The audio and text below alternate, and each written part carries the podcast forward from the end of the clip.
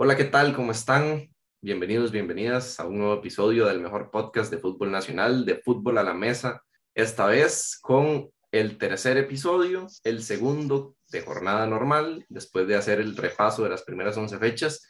Y de nuevo tenemos un invitado muy especial, pero antes vamos a presentar a Julián Blanco, que me acompaña por aquí de nuevo, como siempre. Julián, ¿cómo estás? Muy bien, Luis. Otra jornada más esta semana con solo seis partidos, solo una jornada esta semana. Y bueno, vamos a repasar, como siempre, lo más importante, lo que más nos llamara la atención, partidos en específico y también otros puntos. Y bueno, lo mismo que me dijiste la vez pasada, ya me puede conocer más o menos la gente que escucha el podcast, pero eh, di, tenemos un invitado especial, entonces que se vaya presentando también. Bueno, hey, qué gusto saludarlos. Eh, la verdad es que muy complacido de acompañarlos. Yo creo que hay, hay bastante que desmenuzar, ¿no? Y que hablar de la jornada. Es un torneo, diría yo, que como montaña rusa sube y baja para todos los equipos, incluso el técnico de Cartagena decía que, que ninguno es regular y es cierto, y, bueno, eh, para desmenuzar un poquito aquí estamos también para, para compartir un ratito. Si no reconocen esa melodiosa voz, es que nos acompaña Diego Bando el día de hoy, eh, y nosotros más que complacidos con la segunda vez que nos, nos acompaña por acá en un podcast de BZ Sports, esta vez con Fútbol a la Mesa. LBZ Sports. LBZ Sports. Vayamos a repasar lo que fue en resultados la jornada que acaba de pasar, que fue una jornada interesante, la verdad, en la que Pérez Celedón le ganó a San Carlos, en creo que el partido más aburrido de la fecha, iniciando, bueno, a mediados de la semana. La Liga le ganó de visita a Guanacasteca 0-3, Jicaral empató con Grecia, viniendo de abajo, que no es muy normal en Jicaral. 4-2 le ganó Guadalupe a Sporting Cartago le ganó 3 a 1 un Saprisa que anda, creo que uno de los peores torneos de los últimos 10 años. Y Heredia le ganó 3 a 0 a Santos de Guapiles, un Heredia que viene para arriba. Vamos a repasar tres partidos, como es costumbre, los que consideramos más importantes de la semana. Y vamos a empezar en orden, el Guadalupe, el Guanacasteca Alajuelense, perdón. Un partido que, bueno, en el que Guanacasteca venía con un ritmo, una forma interesante, estaba como creciendo un poquito esa distancia con Jicaral ahí por el no descenso y una liga que venía sentándose un poquito más, que venía saliendo de este fuera Rudé que gritaban los aficionados en casa. Em, y bueno, era un partido de este choque de dos equipos con realidades totalmente distintas en el que la liga llega de, de primer tiempo, marca diferencia con Freddy Góndola y se hace con el resultado. Sí, bueno, la liga, después de los dos partidos en casa, como dice Luis, con los errores en defensa y el fuera Rudé y que le costaba hacer goles y todo esto, tiene muy buen partido con Guadalupe. Y ahora el 3 a 0 que le hace Guanacasteca, de nuevo, deja el marco en cero y de hecho no es que Guanacasteca generara muchísimo peligro. Y también la liga empieza ya, no solo es que le entren los goles, sino que empieza a jugar mejor. Son dos partidos bastante positivos. No está Brian Ruiz, pero lo sustituye Celso Borges, entonces tampoco es como que haya un, problema muy grande por ahí. Me llama la atención que jugara Dorian Rodríguez de titular, que jugara con dos delanteros la liga, aunque el punto fuerte de la liga sin duda me pareció la banda izquierda. Ian Lawrence y Góndola tuvieron un partido muy bueno, Axel Quiroz no, no pudo frenarlo, de hecho Góndola en 20 minutos ya llevaba dos goles y a partir de eso la liga, y aparte se creció en confianza anotó otro tercer gol también con Carlos Mora en ese primer tiempo y ya después era tan solo gestionarlo. Guanacasteca me dejó mucho a deber, la verdad, llegó poco y, y, la poca, la única que llegó realmente con peligro que recuerde la sacó Venegas y después de eso, pues sí, la liga muy positivo y muy buen partido de góndola. Yo, yo, yo quiero aportar en esto de la Liga Deportiva La Valencia, a ver, no, no es por, por caer como en, en lo mismo de siempre, pero ya hemos visto tantas veces esta versión de la liga, de que va, eh, levanta el ritmo, levanta el nivel y se llega a meter como uno de los favoritos. Incluso si uno ahorita dijera, ok, saquemos una lista de favoritos en el campeonato, creo que la liga es el número uno, por ser líder y por lo que está demostrando. Primero porque ya tiene sus hombres importantes adelante, eh, confirmados. Lo de Venegas, que yo creo que le, le cambia totalmente la cara al equipo, es el centro delantero eh, que le aporta goles, que le aporta presencia, que le aporta fuerza también adelante. Eso es un punto que estaba suspendido. Otro punto es que Carlos Mora subió muchísimo el nivel también, aparte de que fue a la, selección en un muy buen nivel, le aporta eso a Liga Deportiva La Juelense. Y el otro es Góndola, que Góndola hace un buen torneo y aporta con goles también. Creo que ahí adelante está bien la liga y además los otros jugadores que en algún momento fueron criticados también, están subiendo su nivel. Leo Moreira, Celso Borges, los laterales, Ian Laures que está yendo a la selección, por ejemplo. Eh, yo creo que la liga está teniendo, está, amalgamando bien su idea. Y el técnico se ha salvado después de aquellos gritos que le dieron en su estadio, pues el resultado le está sirviendo. Yo lo que creo es que siempre la medida de Liga Deportiva La Juelense es de la semifinal en adelante, a ver qué va a demostrar cómo va a enfrentarse, por ejemplo, a un Saprisa que puede tener su peor torneo que siempre le gana, o a un Herediano que siempre termina levantando, o a equipos que ya le han ganado incluso en, el campeonato y que están metidos ahí, como Sporting. Recordemos que lo había ganado ya en aquel partido que se jugó en el Cutimonje. No sé Guadalupe porque recientemente lo vimos ya eh, goleado con la liga, pero yo creo que a esta altura del campeonato, sí, es muy bueno ver la liga de líder y es muy chiva, como diría uno, muy tuanis, ¿verdad? Que ahí está la liga liderando y todo, pero la situación verdadera es desde la fecha 22 en adelante a ver cómo está la curva de rendimiento de la liga. Así es, creo que voy muy de la mano con Diego. Ya lo habíamos hablado en otros podcasts. A la liga hay que medirlo con una vara diferente porque la liga lo que necesita son títulos para confirmar sus momentos. Porque ya viene mostrando mucho, mucho tiempo de, de, ganar y ganar en fase regular y que al final se termina achicando en los partidos tan importantes. Eh, otra cosa a destacar, le empata a prisa Guanacasteca en el Ricardo Zaprisa, le gana a Jicaral un partido que era de vida o muerte eh, por, el, por el no descenso y termina perdiendo con la liga en casa un partido a priori que cualquier equipo presupuesta como perdido a menos de que sea uno grande. Y a partir de eso Luis Fernando Fallas deja de ser el entrenador de Guanacasteca. A mí no me parece que lo haya hecho mal. Es un, es un entrenador que le da mucha oportunidad a los jóvenes. Tenía, de hecho, varios jóvenes en selección nacional. Eh, venía teniendo resultados buenos, positivos para eh, Guanacasteca y al final terminan cesándolo de su puesto por una derrota con la liga. ¿Qué opinan de eso y, y qué creen que venga ahora para Guanacasteca? Según me decía antes, Julián Brians Camacho es confirmado como, como interino a partir de ahora, pero ¿qué creen que eso signifique para Guanacasteca? Sabiendo que, bueno, yo creería ya se salvó del descenso, a menos de que pase algo muy extraño. A mí es que no me, o sea, no le encuentro mucha lógica la decisión. Obviamente uno no sabe lo que pasa dentro del club, tal vez habían diferencias con el entrenador o otras cuestiones, pero por rendimiento me parece muy raro. Realmente Guanacasteca lo que necesitaba primero que todo era mantenerse en primera división y es algo que va haciendo bastante bien. Ni siquiera es que esté entre los últimos lugares, a lo largo del torneo ha estado de ahí rondando la media tabla más o menos. Ya criticamos mucho a Jicaral cuando decidió sacar al Chunche Montero y cambiar de entrenador y justo cuando Guanacasteca le gana el partido a Jicaral, ya saca la ventaja de ocho puntos y todo, vienen y hacen lo mismo. Y dejan igual al asistente técnico como entrenador. Entonces, me deja pensando realmente si lo que quieren es como un cambio de la dinámica del equipo simplemente había problemas con fallas porque el que se mantiene es Adrián Camacho. Entonces, para responder a la pregunta de Luis, yo no creo que cambie mucho en Guanacasteca. Ya él ya está como quiénes son las figuras, a partir de qué jugadores pues se basa el equipo para ganar puntos pero di, yo la verdad me cuesta entender la decisión y a ver qué hace Brians Camacho, que como digo, no creo que vaya a llegar a tocar demasiadas piezas tampoco.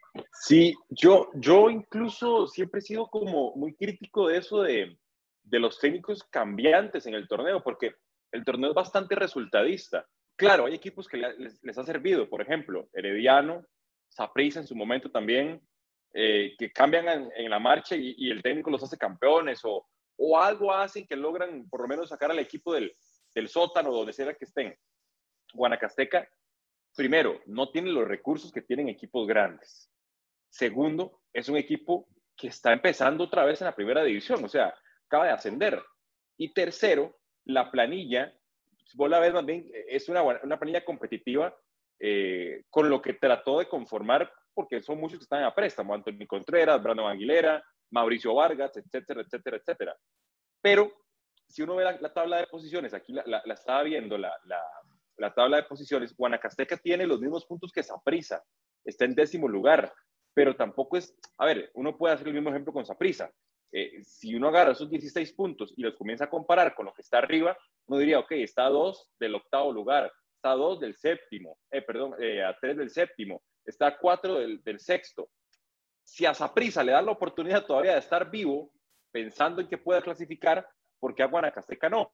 A mí lo de Falles me gustaba mucho. Es un técnico que aparte de que hace un buen trabajo es honesto, es un técnico que conoce la materia, es un buen desarrollador también de talentos y no me gusta cuando cambian el, el, proceso porque, por ejemplo, eh, lo de Mauricio Montero en Jicaral, o sea, en 10 partidos, que fue lo que duró el chunche en Jicaral, ¿qué pretendías que hiciera? Que fuera a ganar, primero evitar el descenso, que ganara el campeonato, que clasificara la CONCACAF, que le ganara a los mexicanos, que fuera el Mundial de Clubes y que fuera campeón del mundo en 10 en diez jornadas. No puedes pedirle eso a un técnico jamás. Tenés que ir con un... La, la palabra proceso no existe en este país porque cuesta mucho verlo en el torneo, pero el proceso tiene que ser de ahí, darle oportunidad, tiempo y chance de armar una idea, no en 10 partidos esperar que ya le estés jugando un partido de tú a tú al Real Madrid de la final intercontinental, porque es imposible. Entonces me parece que lo de Fallas es un técnico que ahora queda ahí sin empleo, pero es una buena carta para cualquier otro equipo en cualquier momento. Interesante también que justo cuando Guanacasteca asciende, a Maynor Díaz también lo, lo cesan después de un partido contra la Liga. Entonces me pareció curioso por ahí el dato. Ok, Julián, el dato locos blanco. El dato, ¿vio? Ahora creo que nos da pie para hablar de un cambio de entrenador que sí ha servido un poquito. No vamos a hablar mucho del partido porque la verdad es un poco irrelevante para la tabla de posiciones, pero qué bien le ha venido a Heredia contar con Jafet Soto en el camerino de nuevo, que ya son cuatro victorias consecutivas, si no me equivoco, después de que saca... Lo conoce. Sí, claro. conoce el camerino. Eso veníamos hablando, que le da muchísima confianza a esos jugadores que ya conoce y que sienten que la idea del herediano, digamos, si se puede llamar de esa manera, este, está plasmada en una de sus figuras más importantes en su historia y claramente Jafet lo llega a plasmar muy bien. Entonces, tal vez si quieren hablar algo de esas cuatro fechas invictas de Heredia y el crecimiento que ha tenido en el campeonato a partir de la última fecha de la primera vuelta. Yo creo que, bueno, ya tocamos más o menos el tema la vez pasada y lo que destaqué en ese momento de Jafet era que estaba como reincorporando jugadores que con Justin tal vez habían perdido un poco. De repente John Jairo Ruiz estaba siendo más protagonista, también aparecieron Apareció un Waylon Francis, por ejemplo, que no, estaba, no jugó ni un solo partido con Justin Campos como titular. Pero otro, otro punto que me llamó mucho la atención, sobre todo este fin de semana contra Santos, es que Jafet Soto es muy intervencionista, o sea, él se encarga como de cambiar la dinámica de los partidos, no tiene miedo de hacer un cambio si siente que es lo correcto y estas cosas, como dice Diego, es porque conoce a los jugadores y pues confía en ellos, sabe lo que le pueden dar ganándole a Santos 1 a 0, aún así en el medio tiempo decide hacer tres cambios de un solo tiro. Y entonces me parece bastante llamativo porque ya son cosas que también viene haciendo en otros partidos. Hace cambios en el entretiempo, cambia de alineación varias, varias veces en un mismo partido. Entonces, no es solo que recupere a los jugadores, sino que también sabe o está sabiendo adaptarse de momento a lo que le exige cada partido y ya sabemos también que en Heredia normal, que vaya levantando cada conforme avanza el torneo. Entonces, si la dinámica va, va siendo la normal, pero va pues trayéndose a los jugadores con su propia idea y su propia confianza, pues yo no veo por qué Heredia no pueda seguir en la misma línea, la verdad. Y, y, eso es tan importante lo de, lo de Jafet, por ejemplo, eh, Kennedy Rocha, es un jugador que con Justin Campos prácticamente no jugaba, no tenía minutos. Y Jafet fue el que lo había llevado de Jicaral a Herediano, pero no solo él lo que decía Julián, eh, John Jairo, un jugador que estaba desaparecido en Herediano, aparece otra vez, mete goles, eso es importante. La confianza que le dan a Ortiz, porque ahora hace goles, tenía más de mil minutos de no marcar un gol Ortiz, y ahora lleva, creo que son tres goles en dos partidos, eh, y, el, y el ayer incluso le, me parece que una muy, un muy buen gesto técnico robarle la espalda, como se la robó a los jugadores de Santos. Y, y, él, y Jafet conoce lo que tiene, entonces él sabe cómo explotarlos, por algo los llevó ahí. Quizá él sepa incluso la historia de cada uno y por dónde entrarles. No sé, un jugador X que llegue, no sé, a algún lugar lejano y que tenga que tenerle más paciencia, hablarle con más tranquilidad, él sabe cómo tratarlo. Otro técnico no va a saber cómo hacerlo. Em, con la planilla sabe cómo armarla en el esquema táctico. Usar cuatro en el fondo, usar tres en el fondo, eh, poblar el medio campo, utilizar los costados adelante o buscar un, un hombre que esté pivoteando para que lleguen hombres rápidos, pequeños, no sé. Él sabe cómo hacer que el equipo camine y, juegue de buena forma. Entonces, creo que Herediano está haciendo lo que nos tiene acostumbrados en todos los torneos cortos. Empezar mal y terminar bien. La historia es ver hasta dónde le va a alcanzar a Herediano para meterse. Si va a ser cuarto lugar y se va a poder clasificar o si Saprissa va a despertar también le va a cortar puntos y no solo prisa, sino cualquier otro equipo que esté encima de ellos, porque no solo están ellos dos peleando, sino está Pérez, está San Carlos, está Guadalupe, está Sporting, hay bastantes que están tratando, hasta Grecia está metido ahí, tratando de meterse a ese cuarto lugar, así que yo creo que lo de Jafet bueno, hay que ver el miércoles en un partido ya de estos complicados contra Saprisa, eh, anímicamente golpeados a Prisa y Herediano muy bien anímicamente, ¿cómo le va en una plaza que le cuesta un montón, que es el Ricardo Saprisa? Bueno, eso de que le cuesta un montón, a Jafet sí, pero a Saprisa cualquiera le saca puntos en el Ricardo Saprisa de hoy por hoy. Bueno, eso sí es cierto. Entonces... Hoy cualquiera llega ahí y le saca puntos. Pasemos ahora al segundo de los partidos que tenemos que analizar el día de hoy, que es el Guadalupe Sporting los dos equipos sorpresa del campeonato. Sporting ya el campeonato anterior había tenido una muy buena campaña, se desinfló al final, no le alcanzó para clasificar. Y un Guadalupe que viene asentando bastante bien esa idea de Walter Centeno eh, y que se plasma justamente bastante bien en este partido. Inicia ganando a Sofeifa, un partido un poquito trabado, siempre Guadalupe con la posesión de la pelota. Eh, y ya después empieza el desorden de la defensa y del planteamiento de Sporting y por ahí aprovecha muchísimo el equipo de Guadalupe y bueno, al final se intenta poner la cosa un poco más pareja y resuelve el cambio de Creighel Pérez, que por ahí Julián es el experto en Creighel Pérez, que ayer me estuvo contando bastante de eso y creo que nos puede hablar mejor del partido, Julián. Sí, para ir más o menos, la dinámica es la que uno se esperaría, incluso. Guadalupe tiene más el balón y Sporting está más en un bloque, cerrando espacios, incomodando a Guadalupe. El penal me parece una jugada demasiado puntual. Darío Delgado tiene un partido bastante malo, pero el, el penal me parece muy puntual. Y de hecho, después del 1-0 de Sporting, la dinámica sigue siendo parecida. El detalle es que Sporting estaba de vez en cuando presionaba a Guadalupe y de repente el equipo ya se estaba partiendo, los delanteros salían a presionar solos y el resto del equipo se quedaba atrás y de repente entonces Guadalupe encontraba muchos espacios y ahí fue donde cambió ya la, la dinámica del partido. Roiner Rojas estaba jugando muy mal y ahí es donde Centeno hace el cambio este por Creichel Pérez que termina con dos asistencias y un gol.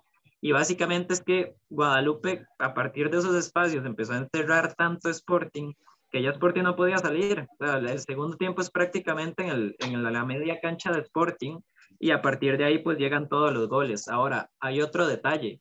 Llega un momento en el partido donde Jacone mete a, a Lauro Casal y al Rorro porque necesita mandar ahí a Yotazos para, para poder salir de su propio campo.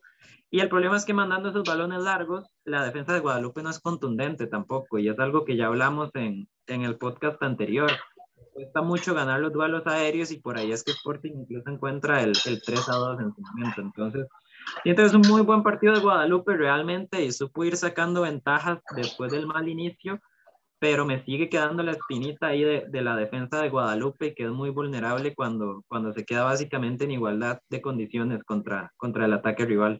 Y, y Guadalupe es uno de esos equipos que, que hablábamos al principio que demasiado irregular, ¿no? le gana a Sporting, que está metido en clasificación, pero viene de perder contra la Liga goleado y viene de perder goleado contra Cartaginés también.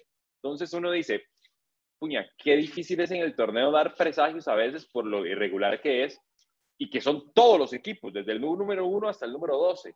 Yo creo que la idea de Paté es buena, a mí me encanta porque es un tipo revolucionario, loco del fútbol, pero que a veces le ha costado por una razón.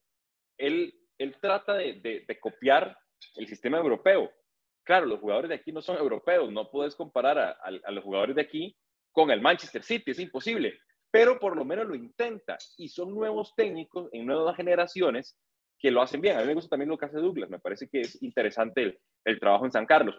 Pero bueno, sentándonos en, Guadalupe, creo que Pate tiene ese, eh, em, esa oportunidad de poder demostrar que cuando le da una planilla y él puede hacer lo que, lo que quiere hacer sin que se lo impongan como en esa prisa, eh, puede lograr buenas cosas. Ahora, lo de Yacone también es muy bueno. Yo creo que yo incluso se lo dije a él hace poco que fue el programa de nosotros, que me parece que es un técnico infravalorado por lo que ha logrado. O sea, estamos hablando que Yacone ha llegado a semifinales con Belén, con la UCR, fue campeón con Pérez Celedón, fue campeón con Herediano luego de jugar cuatro finales seguidas con Liga Deportiva La Juelense. Eh, tiene Sporting peleando, de que llegó a Sporting cambió todo, porque recordemos que Sporting incluso en algún momento estaba todavía soñando ahí con el no descenso y demás, viene peleando arriba con Guadalupe, con Cartaginés, con la Liga Deportiva La Juelense. Entonces, yo creo que es un técnico infravalorado, no le damos el mérito que, que ha conseguido y fue asistente también en esa prisa cuando estuvo Justin ahí por 2015 más o menos. Entonces, me parece que los dos tienen buenas ideas. Podría ser que uno se meta, yo creo que uno de los dos se va a meter. No sé si los dos. Yo pondría la Liga Cartaginés a uno de esos y ese cuarto lugar peleadísimo hasta la fecha 22. Pero entre Jacun y entre Centeno, quizá quedaría un 50-50, eh, digamos, de gusto por lo que han hecho en el torneo y esperaría que los dos hasta el final, que no se caigan en la curva de rendimiento, lleguen hasta el final a pelear una, una plaza para la siguiente fase. Y es curioso que a Centeno eso, lo primero que decía Diego, le pasaba mucho en Saprissa también, y en Grecia, de hecho, que de vez en cuando llegaba y le hacía un partidazo a los grandes o a los pequeños, le metía 4 o 5 con un muy buen desempeño, y después terminaba perdiendo por goleada un partido. Eh, y ya después el otro lo ganaba normal, era como que tenía un, un, bache de, de partidos que sí, partidos que no, por X o Y circunstancia. Y bueno, lo de, lo de Centeno y lo de Jacono y lo de Douglas Equeira, además técnicos, hacen una diversidad de futbolistas también en el fútbol nacional y eso es algo que antes no se daba tanto. Había muchos técnicos de estos de resultadistas, de ganar, de conseguir el título, pero no de generar una idea, digamos, en los jugadores y eso se ha reflejado también en selección. Vemos que equipos como San Carlos mete jugadores de la nada en selección. Lo mismo hizo Santos, que hace poco ha tenido, bueno, bueno, tuvo varios campeonatos muy buenos, que ahorita está un poquito cabizbajo, pero que lo hemos visto por ahí. Eh, y bueno, Guadalupe que se ha encargado de exportar a los equipos grandes últimamente. Y bueno, por ahí también se puede, se puede sacar cosas positivas para el fútbol nacional. ¿no? Eh, nada más, Luis, no, eh, el contexto también me parece, porque Guadalupe venía justo de perder contra la Liga y Cartago, como dijo Diego.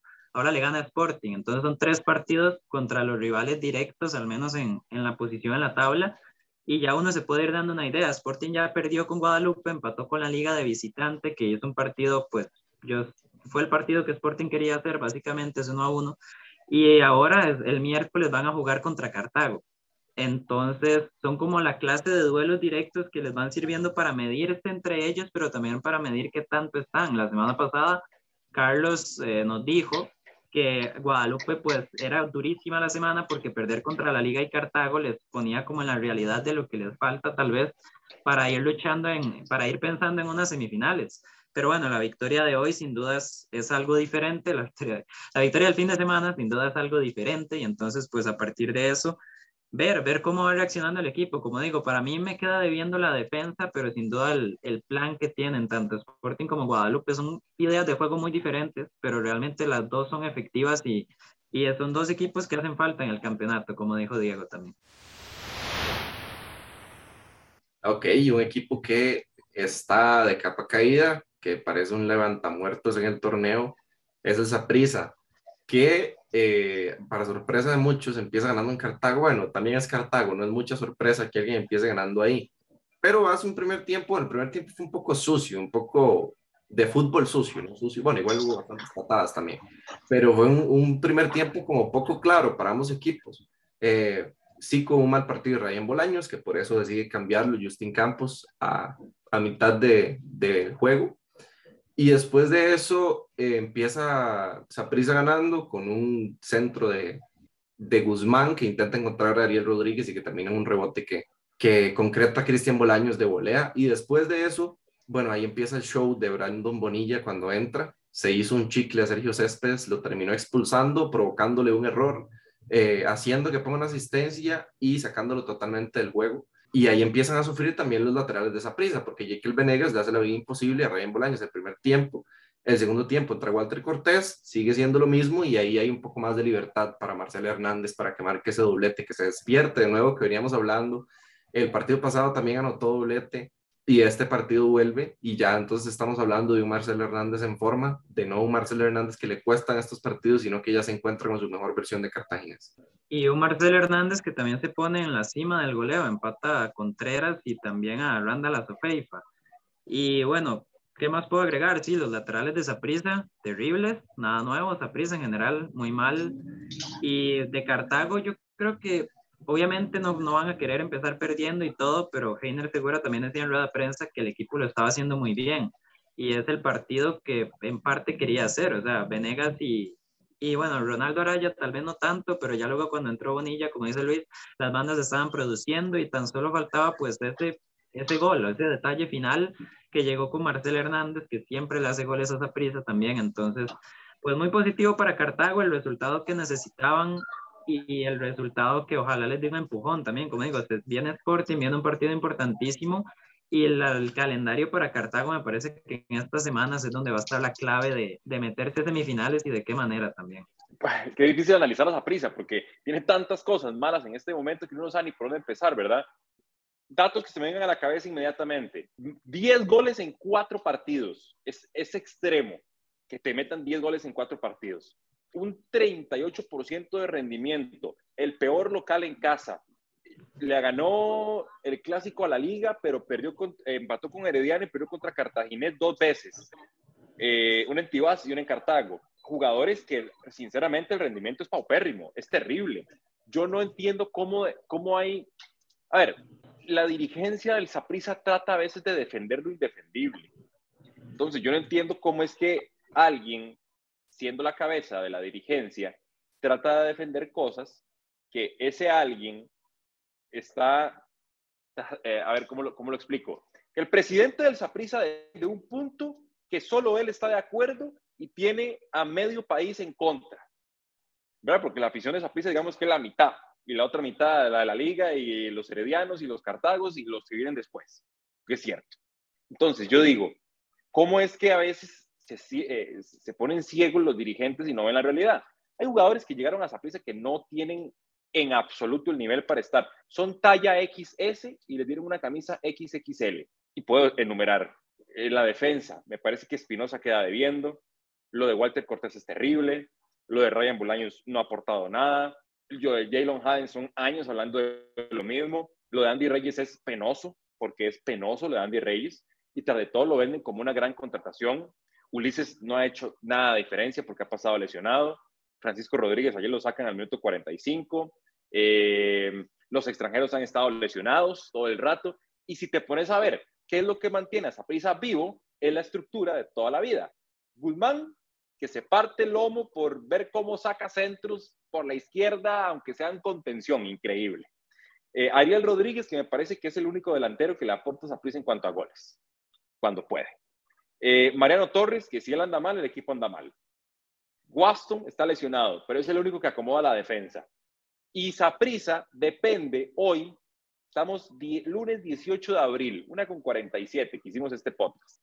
El Saprisa sigue dependiendo de Cristian Bolaños y tiene casi 40 años. ¿Dónde están todas las generaciones que desde el 2001 que debuta Bolaños con Patricio Hernández, aquel técnico argentino que había llegado, desde ese debut de Bolaños hasta hoy, 2022, ¿dónde están las generaciones de los nuevos Bolaños? O sea, no puedo creer que haya existido solo un Bolaños desde hace 20 años, 21 años. Increíble, me parece increíble. Entonces, ¿cómo es que uno puede tratar de defender o tratar de buscar un punto positivo en esa pieza si no existe? Yo no sé cómo va a ser Justin, porque Justin Campos llegó Herediano y tenía equipo, tenía planilla, tenía dos, tres jugadores por puesto en Saprissa a veces tiene que ver cómo arregla la defensa o ver quién va a atacar porque están lesionados todos, o ver, ayer sacar, por ejemplo, a Ryan Bolaños para meter a Cortés, pues sacar, digamos, un Colón para meter otro Colón, o, o tratar de, no sé, no sé, la verdad es que es muy difícil, pero yo siento que Saprissa tiene más posibilidades de quedarse fuera que adentro de este torneo. No es culpa del técnico, no es culpa de, de, de, un técnico que viene llegando en este momento y que tiene que también arreglar los problemas. Y creo que Iñaki no era tan culpable. Culpo más a la gerencia deportiva con sus terribles contrataciones y a los jugadores por tener un rendimiento desastroso para un equipo que debería tener los mejores jugadores de este país. Y curioso el tema, también, yo también creo que, que Saprissa se va a quedar fuera y creo que es lo mejor que le puede pasar para que sus dirigentes, como dice Diego, entren en un golpe de realidad, a ver si si se deciden por hacer algo, por dar un paso al lado o por de verdad invertir para que el equipo sea este prisa que nos tiene acostumbrados desde siempre. Pero, pero vos sabés que hay un problema con eso, que esa prisa siempre que está mal logra recuperarse y hasta queda campeón. Es que Entonces la dirigencia lo que hace es agarrar el polvo que, que barrió, meterlo debajo de la alfombra, no pasa nada, o ponerle una curita a la pared, no pasa nada, y está el mero hueco ahí, ¿verdad? Y, y, siguen. Desde hace un año que quedó campeón con Mauricio Wright, que para mí fue un golpe más de suerte y anímico que de fútbol, o sea, Saprissa tuvo que haber juntado un montón de piezas y decir, bueno, de ya, que hay que hacer una limpia porque hay jugadores que no, para nada. Pero lo que hizo, más bien, de, ganamos, somos el equipo más ganador de tantos títulos, somos el equipo que sí saca los títulos, vengo a reducir mis títulos, bla, bla, bla, toda la historia, y sigue siendo lo mismo, no hacen un cambio. Saprissa ni siquiera tiene un gimnasio para entrenar, entonces, para mí es lamentable que los resultados, que es un torneo resultadista, tapen las realidades de lo que pasa en este campeonato. Por eso yo creo que es tan importante que Saprissa se quede fuera. Y, es importante, obviamente, mucha gente se, se joderá y vacilará a los morados y demás. Es parte de, le pasa a todos los equipos, pero creo que es un golpe de realidad muy importante que tiene que pasar en esa prisa para que estos resultados que dice Diego dejen de estar respaldando no solo lo que hace la directiva, sino la realidad de los jugadores que están hoy por hoy en esa prisa. Y lo de Cartago me parece muy bien, o sea, partiendo del hecho que este es uno de los peores aprisas de los últimos años, es muy bueno ver a Cartago ganando partidos importantes. A Cartago sabemos que le cuesta muchísimo estas instancias, estos partidos. Eh, y esta vez, bueno, se lleva, como dijo Diego, los dos partidos contra Zaprisa en el campeonato. No es un hito tampoco uh -huh. pero es muy bueno verlo pelear ahí arriba y creo que es uno de los equipos más constantes, constantes dentro de esta inconstancia del campeonato nacional. ¿Algo más que agregar del partido? Yo, yo espero que la señora ex ministra, que fue la que causó que Zaprisa no contratara a Marcel Hernández. Quisiera, de, verdad, lo, digo de corazón, quisiera ver la cara de ella cada vez que Marcel le hace un gol a Saprisa. O sea, ayer le metió doblete. Saprisa, ustedes han visto el meme este que es como un perrito que aparece como su versión toda tierna y luego aparece la versión como toda musculosa. Digamos, Marcel en algunos partidos es el perrito tierno, pero llega a Saprisa y se convierte en el, este superpoderoso y le mete dos, tres goles en Tibás o en, o en Cartago entonces yo, yo, yo, yo, quisiera, en serio, como preguntarle a, a, María Luisa, quisiera decirle, bueno, ya terminó todo, ahora sí, ¿qué opina de Marcel? Que siempre le hace daño a su equipo y que es, muchachos, lo que más necesita esa prisa, un delantero que haga goles. Ahí está. Vamos a ver si va Marcel algún día llega a esa prisa o se va para el extranjero. Lo veo difícil yo ahora que, que Marcel llegue a esa prisa. Creo que ya su pique y su momento de llegar pasó. Podría llegar y no sería mal, le vendría muy bien a esa prisa, pero creo que ese momento en el que Saprissa ya estuvo a punto, de hecho creo que la firma estuvo, digamos, ya pasó. Pero bueno, pasemos ya ahora sí a repasar la tabla de posiciones y a pasar con el, con el trivial, que creo que Diego le va a ir. Bueno, el, el trivial está difícil. La vez pasada. Bueno, vamos a esperar, a ver. Carlos hizo nueve puntos de 10. Ahí le vamos a explicar ahorita cómo funciona, eh, pero Carlos okay, okay. jugó bastante bien. Entonces vamos a repasar un poco la tabla de posiciones del campeonato. Eh, sin antes mencionar que la jornada, que la semana que viene hay jornada doble. Entonces, por ahí vamos a tener que repasar un poquito más. El podcast probablemente quede un poquito más largo también.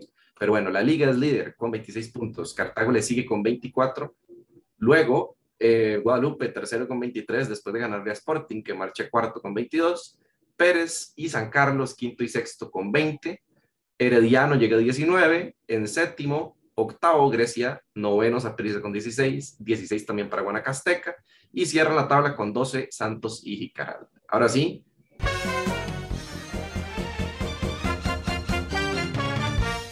Julián, ¿algún consejito? ¿Le quiere explicar algo a, a Diego del, del Sí, bueno, la trivia, Diego, son 10 preguntas, las tiene Luis ahí. Están difíciles. Una sí, pero realmente no, no, no siento que sean así como imposibles, no las considero. Nada más, Diego, antes de pasar, eh, mientras le voy explicando, hay que ir pensando en el jugador de la jornada. Yo lo tengo claro, yo creo que Luis también. Entonces le explico y tiro un momentico el jugador de la jornada y luego Luis va con okay, la pregunta. Okay. Pero bueno, okay. básicamente, Diego, son 10 preguntas. Hay una de las 10 preguntas que tiene un bonus. Entonces, usted ganaría el punto de la pregunta y si gana el bonus es un punto extra. Entonces, digamos, de las 10 preguntas puede sacar 11 puntos. Eso es todo. Si la adivina bien, si no, pues sí, no, no se gana el punto, es un punto por Ya me puse nervioso. Eso es todo. Ahora sí, mi jugador de la jornada es Freddy Góndola para mí es un muy buen partido, fue el que le abrió y le resolvió el partido básicamente a la liga y Axel Quiroz lo tuvo por la calle a la amargura todo el partido, sobre todo los primeros 45 minutos y los primeros 20 cuando le hizo dos goles por ese lado, entonces eh, muy bien la liga, la verdad me gustó mucho el partido que hizo y voy a destacar a Freddy Góndola como mi jugador del partido. Dos asistencias y un gol en un tiempo, 45 minutos, y cambió el partido en uno de los más importantes para Guadalupe después del momentum que vivía. Pérez para mí. Mm, Marcel. Tengo Marcel. Me gusta mucho lo de Marcel, la verdad. Cambió el partido. Exactamente, y bueno, ya tenemos los tres jugadores de la jornada, vamos a ver con cuál, a cuál seleccionan quienes nos escuchan. Y ahora sí, Luis, que es el que tiene las preguntas, vámonos. Empezamos, Diego. Pregunta número uno. Dele, a ver. ¿Quién fue el primer campeón del fútbol nacional? Herediano. Correcto. 1921. Así es, ve, no estaba tan difícil, Diego. Es- espero que las otras preguntas no sean difíciles. La verdad me puse nervioso ya, pero bueno, vamos a ver. ok. Pregunta dos. ¿En qué año fue campeón Brujas? ¿En qué año fue campeón Brujas? Brujas fue campeón en diciembre del 2009 en aquella final contra Punta Arenas. Vamos a ver, hasta con, hasta con fecha y todo. Sí, así es, justo después de que fuera campeón Liberia, 2009. Fue campeón. Correcto. En ese año no quedó campeón ninguno de los dos equipos grandes. Así es. Pregunta 3. Esta está un poquito, bueno, está un poquito ambigua. Hay tres posibles. Entonces, cualquiera de los que me diga está bien. ¿Cuál es el técnico más ganador de la historia del torneo? ¿Cuál es el técnico más ganador en la historia del torneo? De Marvin Rodríguez, ¿no? Podría decir Marvin Rodríguez o podría decir Justin en torneos cortos, ¿no? Sí. Sí, por eso, por eso hay varios eh, entrenadores. También Está está. ambigua, está ambigua. Tiene varios puntos, tiene Sí. varios puntos. Entonces, sí, son seis, seis, seis torneos los que han ganado. Los tres: Odir Yaques, Marvin Rodríguez y Justin Campos. Pero sí, está bien, correcto. Tres de tres, Diego. Ok, yo tres bien. Cuatro. ¿Cuál es el equipo que lleva más goles en el torneo actual? ¿Cuál es el equipo que lleva más goles en el torneo actual? Uy, esa sí me la puso difícil. Mm, tengo un nombre, ve, voy a pegar un batazo, la verdad, porque la verdad no, no, no. Voy a decir, es que no es la liga, creo que es Cartago, me parece. Es Cartago, ¿no? Eh, no es la Liga, pero tampoco es Cartago, es Guadalupe. 25 goles lleva Guadalupe. Pero, Guadalupe tiene 25 goles, wow. sí, sí, sí. 3 de 4 va, va bien. De hecho, empezó igual, eh, Carlos. Empezaron 3 de 4 también. Ok, Todo bien. ok, ok. ¿Cuál es el tercer lugar de la tabla acumulada? Pero no, ¿de la tabla acumulada o del torneo que estamos jugando ahorita? No, de la tabla acumulada. Ah, esas, esas preguntas están difíciles ya. B. Eh, Cartaginés. Correcto. Correcto. Qué batazo, pero batazo duro puede ser. Ahí estamos. Está la Liga, Herediano y, y Cartago, es el Me lo tercero. imaginé. Me lo Sí. imaginé. Sígale, a ver. Viene la pregunta 6. Y con la pregunta 6 viene el bonus, Diego. ¿Cuál es el equipo con más vallas invictas del torneo? Suave en toque, que le explique el bonus. El equipo que ha acumulado más partidos en recibir gol. Obviamente no tienen que ser consecutivos. El bonus es que me diga uno de los jugadores que ha estado en uno de los seis partidos, bueno, en los seis partidos de ese equipo que no haya recibido gol. Son, a ver, uno, dos, tres, cuatro, cinco jugadores. Pero primero ocupo que me diga el equipo que tiene más vallas invictas. La liga, ¿no? Correcto, es la liga. Ya tiene el punto de la pregunta, No. falta el bonus para quedar este, Sí, la liga. sí es la liga. Ok, tengo es la que liga. decirte entonces. Algún jugador que haya estado en todos los partidos en los que la Liga no recibió un gol. Hay cinco o seis opciones, si no me equivoco, cinco, ¿verdad? El Pipo. Correcto, Giancarlo González está dentro de esos seis, no, dentro de esos cinco, perdón, que tuvieron seis vallas invictas. Diego va a Bien. seis de seis. Se ganó el bonus, Ok, recupera. ok, bien, bien. Recuperé, recuperé el punto, recuperé el punto. Sí, sí. Ahí puede llegar y llamarle a, a Carlos, decirle, madre, lo pasé. Pero depende de lo que haga de Ok. estas últimas cuatro. Ok, ok. Últimas cuatro preguntas, a ver. Pregunta 7. En el primer semestre del 2021 se jugó la primera edición de la Supercopa, la nueva Supercopa. ¿Quién ganó? ¿Quién fue el, el recién campeón de la Supercopa? Sí, Correcto. Saprissa. así es. Saprissa. 7 de 7, Diego. Y se la ganó la liga. Pregunta 8. Estoy nervioso, pero ahí voy. En el top 10 de goleadores de la historia del fútbol tico, en- obviamente en, en la- en el campeonato nacional, hay dos que están actualmente activos. Dígame uno de esos. En el top 10 de mayores goleadores de la historia hay dos activos. Dígame alguno de esos. Esa sí está buena. Voy a pedir una pista, ¿no? No. Yo No, puedo. juega en primera, juega en primera. Ah, no, sí, sí, sí. Sí, sí, está, está en primera división, sí. Está activo, sí. Jendrik. Yo pensé lo mismo, pero Jendrik está a 11 goles de meterse en el top 10. No. Son Están- Saborío y McDonald's. Saborío y Mac. Uy, ¿cómo no dije saborío? Por amor a Jesús. Qué falta de respeto al Chompipe. Oh, ¿cómo se me fue a olvidar saborío? Sí, increíble. Perdón, la verdad, perdón, saborío. Pregunta 9. Eh, estaba un poquito fuera del campeonato nacional, pero tiene que ver. A lo largo de la historia han habido seis campeones de Liga de Campeones de CONCACAF de Costa Rica. Eh, seis títulos, no seis campeones. ¿Cuáles son los tres equipos que tienen títulos? Eh, la Liga, Saprissa y Cartaginés. Sí, es otra de las preguntas de estas que a Julián no le gustan mucho, pero yo no puedo hacer nada si Heredia no gana afuera. Ya eso es culpa de Tiene una liga de CONCACAF, pero no es lo mismo. No es lo mismo. No, no, estoy totalmente de acuerdo. Y la última, 8 de 9. Puede, ser, confusa, pero creo que está claro. O sea, por lo menos sí puede batear entre ellos. ¿Quién fue el último extranjero en ser máximo goleador del torneo nacional? O sea, un torneo corto, ¿quién fue el último extranjero que fue goleador? Esto lo escuché hace, hace poco, qué duro. ¿Quién fue el último extranjero en ser goleador del torneo nacional? Marcel. Error. Fue Javonis. Quedó uh. con este, ¿con quién? Julián, con Johan Venegas, si no me equivoco. Sí, fue con un tico, fue con un tico. Creo que fue con, Johan o con Jan... No, sí, creo que fue con Venegas. No, porque Yandri quedó en solitario, ¿verdad? ¿Qué pasó? Y antes de eso, quedó Marcel Hernández. Entonces por eso dije que podía ser confusa, pero bueno, ahí está. Diego, 8 de 10, nada mal. Yo, o sea, sí, sí, sí. No le pasamos a Carlos, pero Carlos, cuando escuche el podcast y vea que usted va ahí 8 de 8, va a decir, mae. Sí, sí, sí, sí, sí, sí, sí, Cerquita, estuvo cerquita, la pega en el palo. Le metió miedo. De nuevo, este, muchísimas gracias por pasarse por el podcast, eh, por no, darnos gusto de, de, su trabajo, de su vida en general, para venirse por acá a disfrutar del mejor podcast del fútbol nacional. Eh, recomendarle a la gente que vaya y nos siga. Tenemos podcast de Champions, de fútbol americano, de básquetbol, de tenis de vez en, de vez en cuando. Y Julián Nodú, que ahorita empieza a hacer podcast de voleibol también. Entonces, por ahí vamos a estar, vamos a seguir con la dinámica de fútbol a la mesa. Ya saben, LBZ Sports, Twitter, Instagram, Facebook y cualquier cosita que nos quieran comentar por ahí. Julián, muchas gracias. Diego, muchas gracias. Y muchas gracias a la gente que nos escucha. Hasta la próxima. Pura vida. Hasta luego. LBZ Sports. LBZ Sports.